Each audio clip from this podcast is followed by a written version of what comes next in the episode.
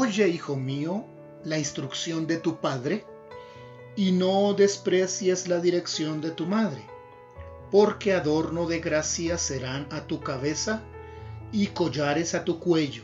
Hijo mío, si los pecadores te quisieren engañar, no consientas. Si dijeren, ven con nosotros, pongamos acechanzas para derramar sangre, acechemos sin motivo al inocente, los tragaremos vivos como el Seol y enteros como los que caen en un abismo. Hallaremos riquezas de toda clase, llenaremos nuestras casas de despojos. Echa tu suerte entre nosotros, tengamos toda una bolsa. Hijo mío, no andes en camino con ellos, aparta tu pie de sus veredas, porque sus pies corren hacia el mal y van presurosos a derramar sangre porque en vano se tenderá la red ante los ojos de toda ave, pero ellos a su propia sangre ponen acechanzas, y a sus almas tienden lazo. Tales son las sendas de todo el que es dado a la codicia, la cual quita la vida de sus poseedores. Un saludo a todos. Las palabras que acaban de escuchar hacen parte de los consejos de las palabras sabias del capítulo 1 del libro de Proverbios. Ayer iniciamos haciendo una observación sobre la necesidad de la sabiduría. Ahora nos ofrece una segunda reflexión muy importante respecto a qué tipo de consejos atendemos, cuáles son aquellos que debemos atesorar, guardar, oír y cuáles son aquellos que no debemos seguir. Es una instrucción muy importante. Y el salmista comienza a decir algo que es para todos provechoso y cierto. Nuestros primeros y fieles consejeros son nuestros propios padres.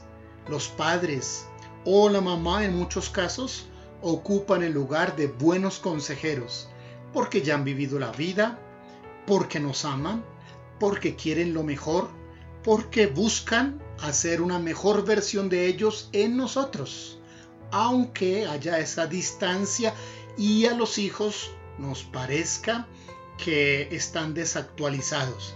Pero nuestros padres y la invitación del proverbista es que los hijos sean buenos oyentes de la instrucción, de los consejos, de la dirección que brindan los padres son adorno de gracia. Qué palabra tan bonita.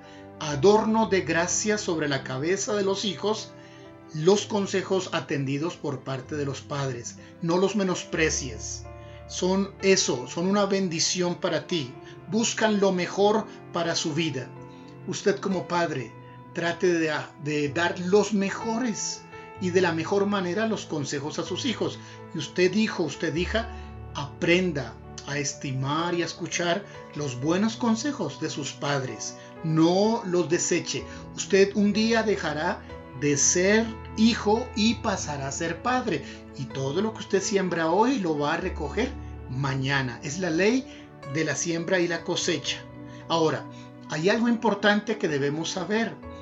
Y es que Dios bendijo a los padres o le da a los consejos de los padres un toque de bendición.